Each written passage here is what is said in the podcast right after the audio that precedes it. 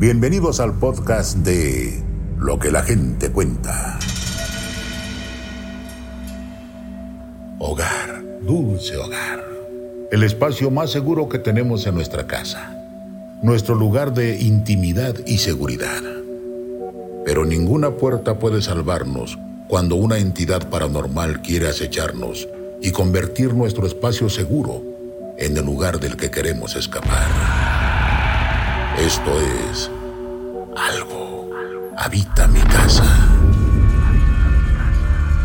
Esta es la historia de Fabián, quien cayó en una espiral de maldiciones en un mismo fin de semana, llevándolo a perder la cabeza y la tranquilidad.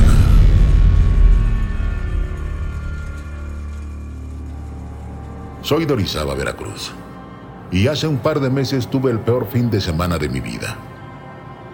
El viernes empezó mal. Me despidieron del trabajo por recorte de personal debido a la pandemia.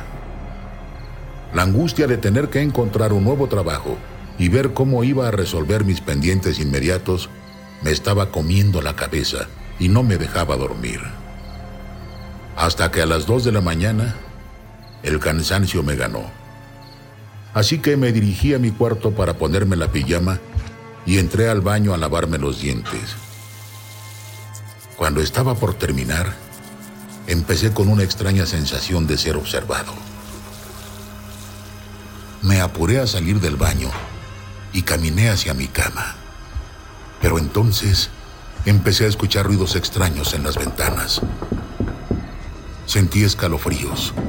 Todo estaba oscuro, apenas iluminado por el ligero resplandor de la luna. Continué caminando hacia mi habitación intentando ignorar el pánico, pero el escalofrío era cada vez más grande. Al entrar a mi habitación y cerrar la puerta, escuché de forma clara y muy cerca de mí unos pasos que se dirigían a donde yo me encontraba. En ese momento, empecé a gritar preguntando quién estaba ahí. ¿Quién está ahí? Nadie contestó. Mis piernas se paralizaron. No podía dar ni un solo paso, aunque deseaba escapar de ahí con todas mis fuerzas. En mi desesperación, busqué con la vista algo con que protegerme, pero no me podía mover. Volteé hacia el baño y escuché de nuevo pasos que se mezclaron con ruidos en ventanas y algunas cajas de plástico y libros que tenía guardados al lado de mi habitación. Me estremeció bastante ese suceso, ya que nunca había pasado por alguna situación de terror. Empecé a rezar porque no podía conciliar el sueño, pero estaba muy intranquilo. Sudaba mucho. Tomé un vaso con agua. Mi corazón latía aceleradamente. Mi mente no dejaba de pensar en qué era aquello que escuché. Afortunadamente, todo volvió a la normalidad, aunque ese estremecimiento me sigue acompañando hasta ahora. La gente cuenta.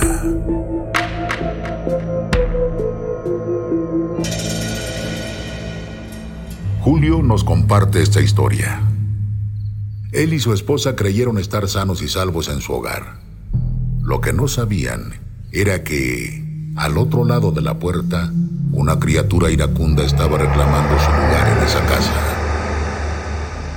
Hace algunos años, me fui a vivir a la Ciudad de México y renté un departamento con mi esposa. Una noche normal, cuando estábamos alistándonos para dormir, se empezaron a escuchar unos ruidos muy extraños en la cocina, como de utensilios siendo arrojados al piso. Me levanté rápidamente de la cama para ver qué estaba pasando. Y al llegar a la cocina, descubrí algunos contenedores de plástico tirados. Recogí lo que estaba en el suelo y regresé a la cama. Pensé que algún traste desacomodado había tirado los utensilios. Al estar acostándome nuevamente, el ruido inexplicable volvió a escucharse en la cocina y mi esposa me pidió que no saliera de la habitación. Estaba un poco asustado y confundido, por lo que decidí quedarme con ella y únicamente sentarme en la cama para intentar agudizar mis sentidos. El ruido se hizo más fuerte y llegó a la sala Era como si estuvieran golpeando los muebles y algunos gruñidos que asustarían hasta el más valiente. La luz del baño se había quedado encendida por error, por lo que podía ver algunas sombras reflejadas en el suelo a través de la rendija de la puerta del cuarto. Pero no me atreví a salir. Segundos después, los gruñidos se hicieron más violentos y pude percibir cómo se transmitía un sentimiento de ira incontrolable, desplazándose por toda la casa.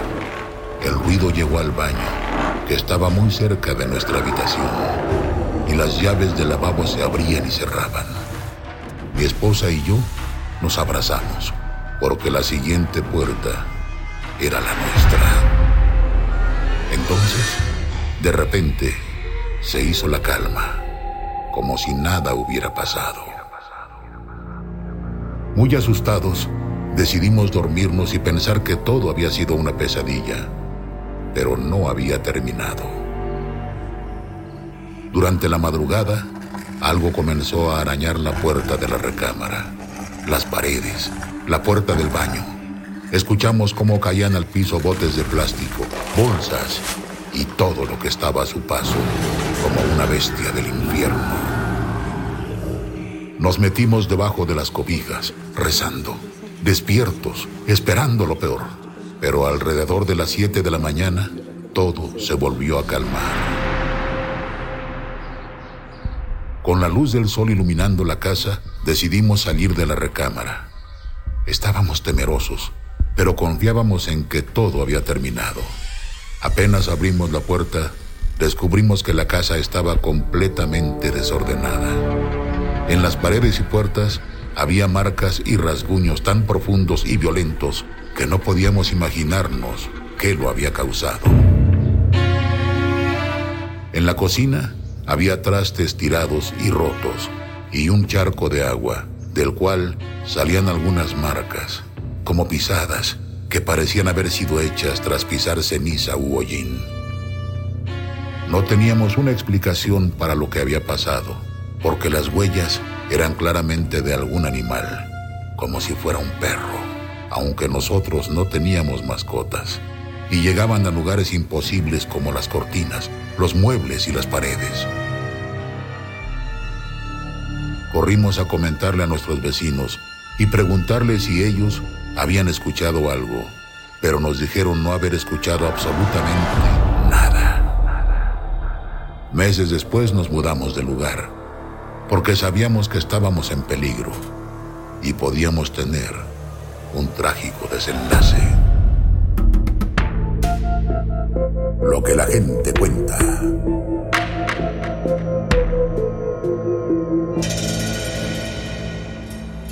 Marta fue víctima de una entidad paranormal que escalaba en sus manifestaciones hasta que cobró una fuerza imparable y puso en riesgo la vida de su familia. Esta es su historia. En el lejano año de 1997, mi novio y yo decidimos rentar un departamento. No era muy grande, era demasiado frío y oscuro, tenía poca iluminación y formaba una atmósfera bastante lúgubre. Siempre que me bañaba para ir a trabajar todas las mañanas, veía una sombra negra de lo que parecía ser un hombre robusto y muy alto. Algunos meses después nos casamos y empezamos a vivir juntos en el departamento y la situación se empezó a poner más intensa porque las cosas se movían de lugar sin explicación. Veía la sombra del hombre de manera constante y algo muy extraño comenzó a pasar. Cuando mi esposo entraba a la regadera, el departamento se impregnaba de un olor nauseabundo, como a animal muerto.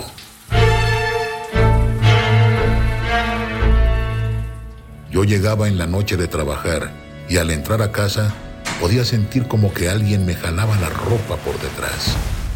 Y ese era solo el inicio de una pesadilla. Tocaban la ventana de la sala con algo que sonaba como una moneda, lo que era básicamente imposible, porque el departamento estaba en un cuarto piso. Buscando un poco de compañía para nosotros, me regalaron una perrita pequeña, que fue la víctima más afectada de toda la situación, ya que gruñía todas las noches y corría hacia la sala. Podía ver cómo de repente volaba como si la patearan y lloraba escondiéndose.